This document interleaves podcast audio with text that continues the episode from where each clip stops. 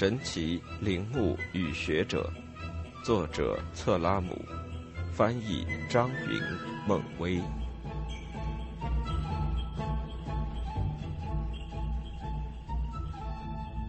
第二十章：破译楔形文字。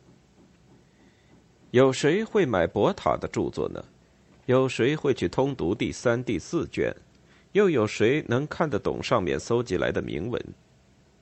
一切科学活动的历史证明，将发现付诸于实践，往往需要很长的时间。博塔除了雕刻品外，还收集了大量刻有奇特楔形符号的砖块。他让人把这些符号描绘下来，寄往巴黎，因为他本身对如何解读这些字符一窍不通。而在巴黎，还有欧洲其他地区及中东，大批的学者已经掌握了解读这种文字的方法。博塔的发现使他们第一次接触到如此大规模的有关这一古老帝国的实证材料。而早在几十年前，他们就已经知道如何解密该帝国的文字。这事儿听起来有些不可思议，但是在博塔的著作出版之前，楔形文字的破译工作确实已经整整进行了四十七年。要想在破译方面有所突破，他们唯一缺少的就是不同于此前所见过的、不断更新并且更加准确、更加丰富的铭文。在他们掌握破译楔形文字的核心知识之时，萨尔贡的宫殿还沉睡在层层沙土之下。人们对于奥斯丁·亨利·莱亚德目前正在挖掘的尼尼微的了解，也仅限于圣经故事。继博塔的创举之后，莱亚德发现了尼尼微。此外，另一位勇于冒险的英国人，也利用自身的知识为楔形文字的搜集和破译做出了不可磨灭的贡献。就在距离博塔的挖掘地不远处，他让人用滑轮车将自己吊在悬崖峭壁前，目的只是为了抄录一块铭文。就此，在短短十年间，挖掘成果、考古发现、楔形文字的破译和完善、语言学知识以及两河流域古代民族的通史，结合成了一个严密的科学框架，从而在十九世纪中叶形成了一个完整的科学体系。以便随后的每一次挖掘发现都可以迅速得到科学考证或用于科学研究。很有意思的一点是，第一个在破译楔形文字方面迈出决定性一步的人，其行为动机绝不是出于科学好奇心，也不是因为强烈的求知欲。他是一个德国人，1802年在哥廷根的一所文理中学任代课教师，时年只有27岁。虽年轻，但前途无量。一次打赌促使他破译了一段楔形文字的前十个字符，而他的破译方法放到任何一个时代都堪称绝妙。早在十七世纪，我们就知道了楔形文字的存在。意大利的旅行家彼得罗·德拉瓦莱第一个将临摹下的楔形文字带回欧洲。一六九三年。弗朗西斯·阿斯顿在《自然科学汇报》中转载了两行由某个名叫弗劳尔的东印度公司驻波斯代表抄录下来的楔形文字。此后，卡斯滕·尼泊尔带回了有关那片土地最为振奋人心的消息，其中不仅包括文字和古迹，还涉及了风土人情。尼泊尔是汉诺威人，受聘于丹麦国王弗雷德里克五世。一七六零年至一七六七年，他跟几名学者一起到东方探险。然而，探险队其他成员在一年之内相继死于途中，只有他还幸存。尼泊尔毫不畏惧，孤身一人继续上路，最终安全返回。随后，他发表了著作《阿拉伯及其邻近国家游记》，该书在拿破仑远征埃及时一直伴其左右。最早的这批楔形文字曲折辗转才来到欧洲，临摹的既糟糕还残缺不全。他们大多并不是在地理学上所谓的狭义的亚述巴比伦地区发现的，而是几乎毫无例外的出自于设拉兹东北七英里处一片遍布废墟的荒野，或者可称之为巨大的废墟堆。尼泊尔认为这里是古都波斯波利斯的遗址。与博塔在19世纪40年代靠铁锹挖掘出的古文化相比，这片废墟所属的年代要年轻得多。这儿是大流士及薛西斯时期都城的遗址，曾经是一座规模宏大的宫殿，后来为亚历山大大帝所毁。迪奥多罗斯说，他毁于一场酒宴，当时亚历山大恣意狂饮，失去了理智。克莱塔卡斯虽然把这事儿也归咎于同一场宴席，但认为肇事者是雅典的舞女泰伊斯。他跳的舞性真酣时，顺手从祭坛抓着一根燃着的木棒，抛向宫殿的木柱间。亚历山大和他的随从醉意正浓，也学着他的样子胡闹起来。古斯塔夫·德罗伊森在《希腊化时代史》中指出，这则故事虽然编得极为高明。却不符合史实，因为中世纪时期还有伊斯兰教的统治者在这座宫殿中发号施令，后来这儿才成了废墟，任由羊群四处觅食。最早游历到此的人见到好东西便肆意掠夺，因此世界各地的大型博物馆几乎都藏有波斯波利斯的浮雕碎片。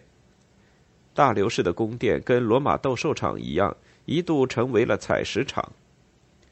二十世纪还可以看到这片废墟年复一年的不断坍塌。一九三一年到一九三四年，恩斯特·赫茨菲尔德受芝加哥大学东方学院的委托，第一次有计划地考察这片废墟，同时采取措施对其进行了保护。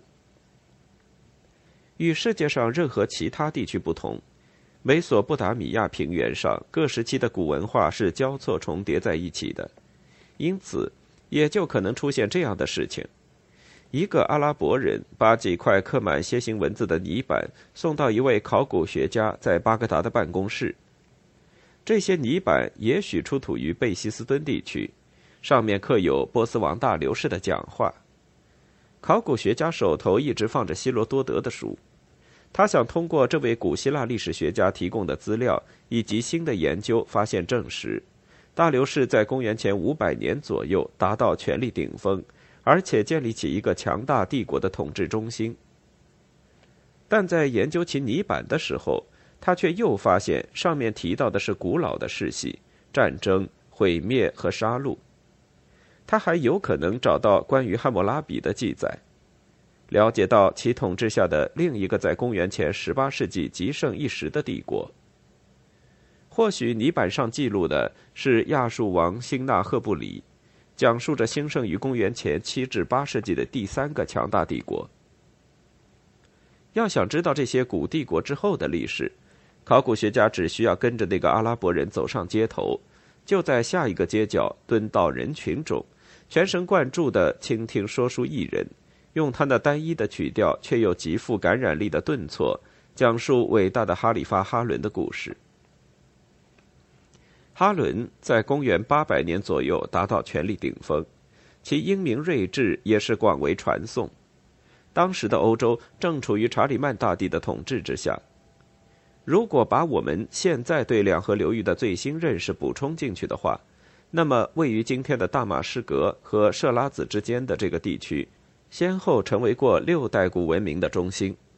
这些文明都曾强盛一时，雄霸四方。每一代都在古代史上书写下了极为浓重的一笔。他们就这样叠加在如此狭小的区域内，相互影响、相互补充，却又彼此独立，前后绵延五千多年，共同谱写了这五千年跌宕起伏的人类史。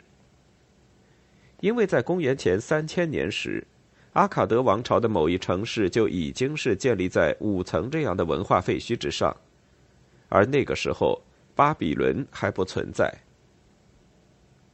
显而易见，在如此漫长的时光洪流中，所有的一切都在改变，语言和文字也毫不例外。虽然同样历经沧桑，古埃及的象形文字变化并不大，楔形文字则不同。不同时期的文字简直就是大相径庭。博塔送去巴黎的楔形文字，跟之前尼泊尔从波斯波利斯带回来的。看上去完全不一样。尽管波斯波利斯出土的泥板只有两千五百年历史，但上面的铭文已成为了破译其他后来才发现于幼发拉底河及底格里斯河河谷的楔形文字的密钥。所以，在最早发表的所有关于破译楔形文字的文章中，从未提到过亚述或者是巴比伦的文字，所谈的一直只是波斯波利斯铭文。格奥尔格·弗雷德里希·格罗特芬德，一七七五年六月九日出生于明登，先在出生地，后在伊尔菲尔德接受了中小学教育，继而在哥廷根大学攻读哲学。一七九七年，他开始在哥廷根当地的文理中学代课。一八零三年升任副校长，后来又到了美因河畔的法兰克福任文理中学的副校长。一八一七年，他成立了德语语言学学者协会。一八二一年成为汉诺威女子中学校长。一八四九年退休，享公职人员待遇。一八五三年去世。格罗特芬德毕生循规蹈矩，既不放荡不羁，也不夜郎自大。但是就在二十七岁的时候，他竟然借着酒兴跟朋友打了一个近乎荒唐的赌，说自己能够找到破译楔形文字的方法。当时他手头上不过只有几张拙劣的波斯波利斯铭文的临摹本，但他却凭借年轻人的一股冲劲儿，发现了问题的关键。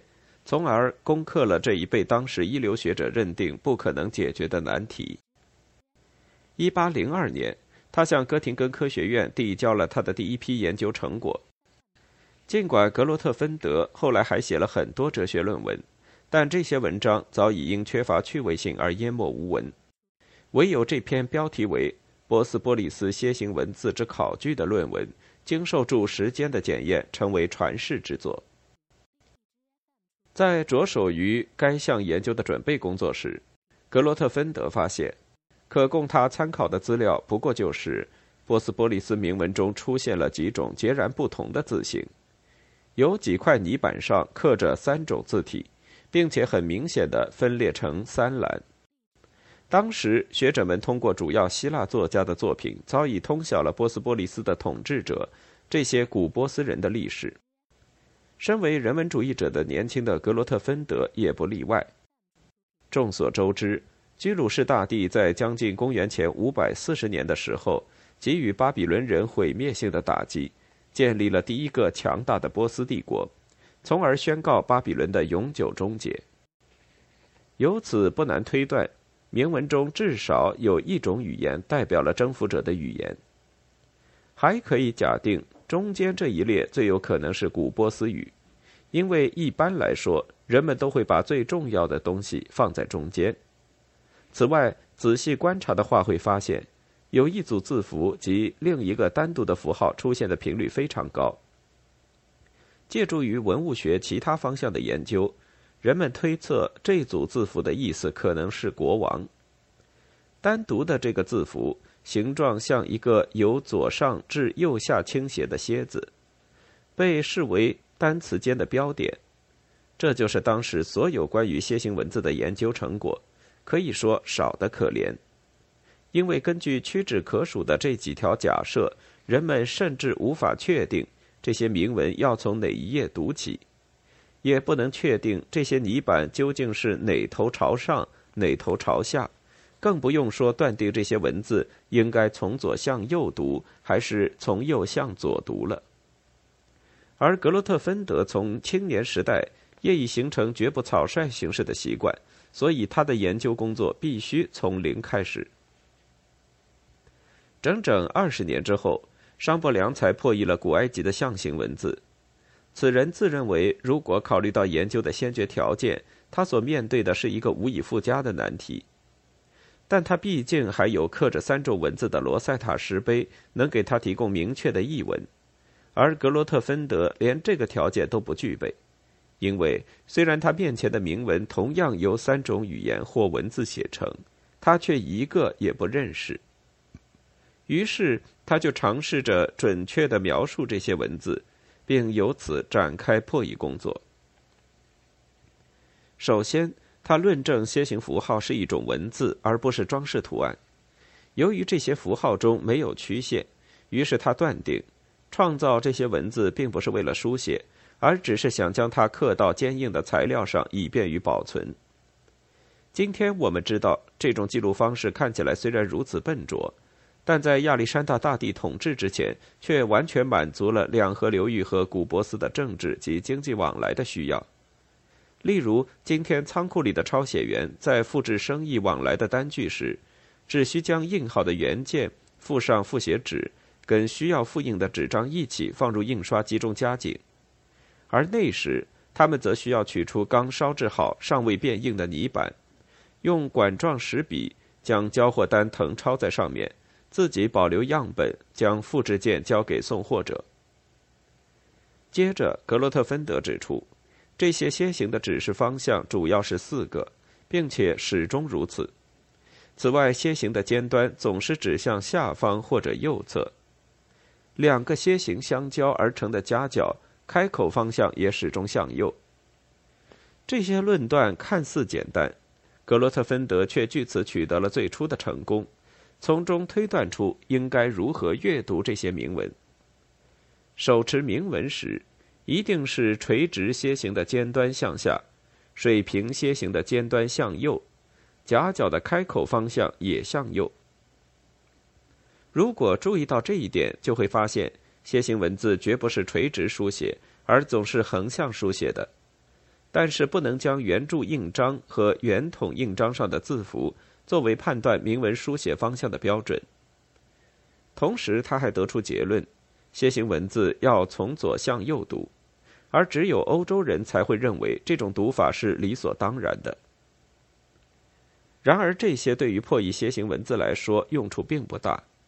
格罗特芬德现在面临着决定性的一步，能够迈过这一步，就表明他是天才。此外，天才还意味着具有化繁为简的能力，并且可以从整体中识别出构建原理。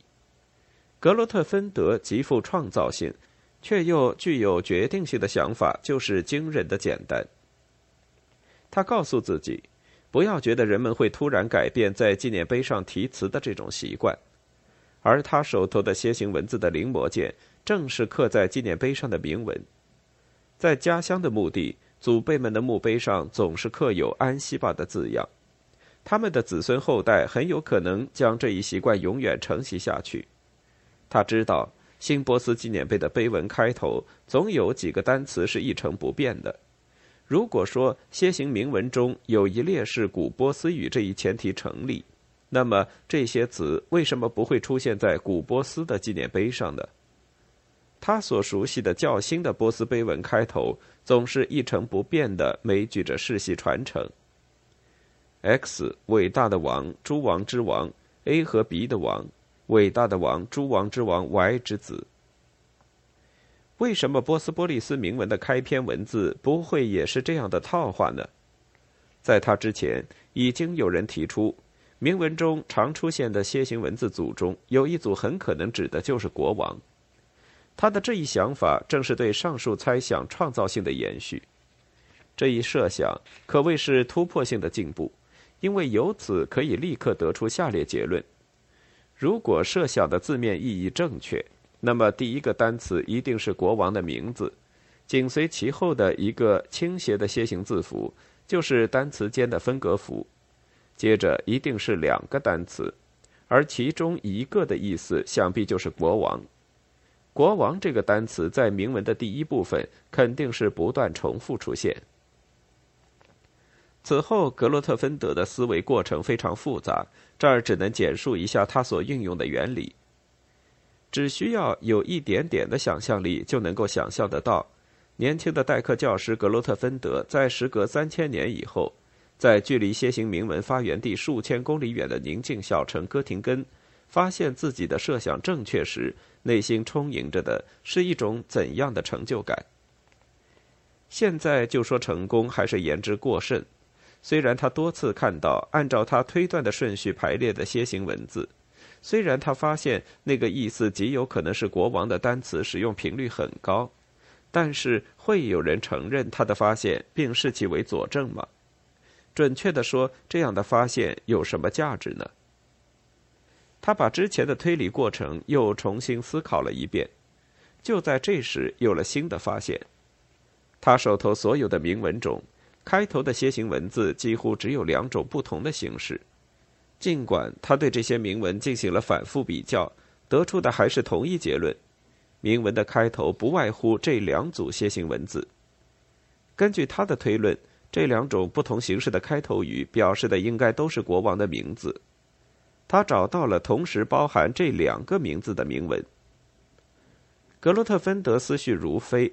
按照他的理论，是不是可以说刻有他手头这些铭文的石碑和纪念碑，只是为了颂扬这两位国王而建呢？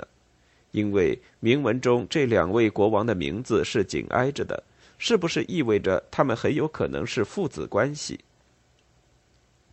当这两个名字同时并且分开出现时，他发现第一个名字后面紧跟着“国王”这一字符，第二个名字后面却没有。顺着前面的思路，就可以推演出下面这个公式化的排列：X 王 Z 之子，Y 王 X 王之子。必须要清楚的是，格罗特芬德思考至此得出的所有结论只是一种假设，其依据不过是有几个字符频繁出现并且一再重复，以及它们的排列顺序。当格罗特芬德重新检查最后记下的这组序列时，他突然发现，一个可以证明自己理论的方法就在眼前，而且这种证明方法依据的是事实，足以令人信服。可想而知，此刻他多么兴奋，多么激动。如果生活在一个问答游戏和猜谜游戏风靡的时代，细心的读者在继续读下去之前，可能也会去重新检查一遍格罗特芬德的推演过程。是什么引起他的注意呢？绝不能忽视这一答案背后所蕴含的信息。对下一步的推理具有决定意义的是一处空白，更准确的说，缺了一个单词。再准确一点说，有一个名字后面没有“国王”这个单词。如果将这个名字归入到上面公式化的排列中，正好就是 Z 的这个位置。因为如果这一排列正确。那么，它表示的就是祖父、父亲和儿子这三代之间的传承，其中父亲和儿子是国王，而祖父不是。格洛特芬德暗自松了一口气。如果我能够在我们知道的波斯国王中找到符合上面这一情况的祖孙三代，那么就能够证明我推理的方法是正确的，我也就会猜出这篇楔形铭文最初的几个单词。破译的关键阶段还是留给格罗特芬德自己的语言来解释。我确信这两位国王一定属于阿契美尼德王朝，因为我认为跟他们同时代的希腊人叙述事情总是不厌繁琐。相比之下，希腊人编写的史书也是最可信的。于是我开始查看波斯国王的世系表，研究哪些名字最符合铭文中的特征。不可能是居鲁士和冈比西斯，因为铭文中两个名字的首字母是不同的；也不会是居鲁士和阿达薛西，因为跟铭文中的两个名字相比，前者名字太长，后者名字太短。剩下的就只有大流士和薛西斯这两个名字。从文字特征上看，他们跟铭文也一致。我相信这两个名字是正确的。此外，在儿子的铭文中，父亲同样被称为国王；而在父亲的铭文中，就没再有这类称呼。各种字体的波斯波利斯铭文都能证明这一点。这就是证据。整个逻辑推理过程极为严密，不仅是坚信自己理论的格罗特芬德，就是客观批评者也无从挑剔。但是现在还差最后一步。迄今为止，格罗特芬德研究所参照的波斯国王的名字都是用希腊文写的，主要是希罗多德传下来的写法。因为格罗特芬德知道祖父的名字，于是他就此继续展开阐述。正确破译人名之后，现在我认识的字母已经超过十二个。就这一王室称号来看，除一个字母以外，其他所有的字母都包括其中。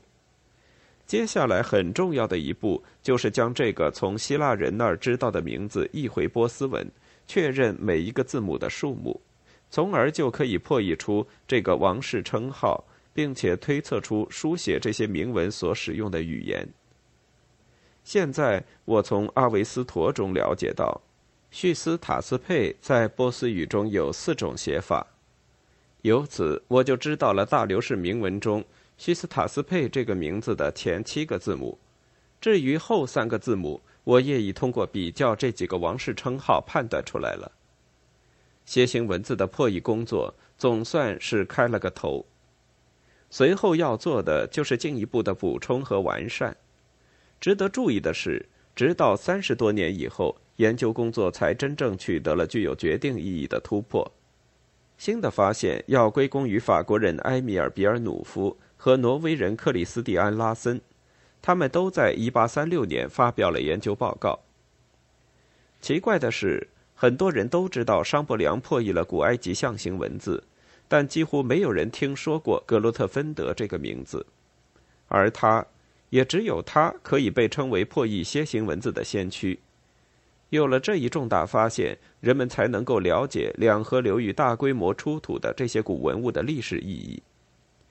我们称他为先驱，指的是时间上的领先，因为很多发现或发明作为人类智慧的产物，会有不同的发现者或发明者。楔形文字的破译也是如此。这项工作先后进行了两次。有一个英国人完全独立于格罗特芬德，也成功的破译了楔形文字。值得注意的是，他的第一份重要研究成果直到1846年才公诸于世。这一时间不仅要晚于格洛特芬德的发现，而且也晚于比尔努夫和拉森所做的补充和发展。但是，与先他一步的学者的所有发现相比，还有更重要的事情留待这个英国人去完成。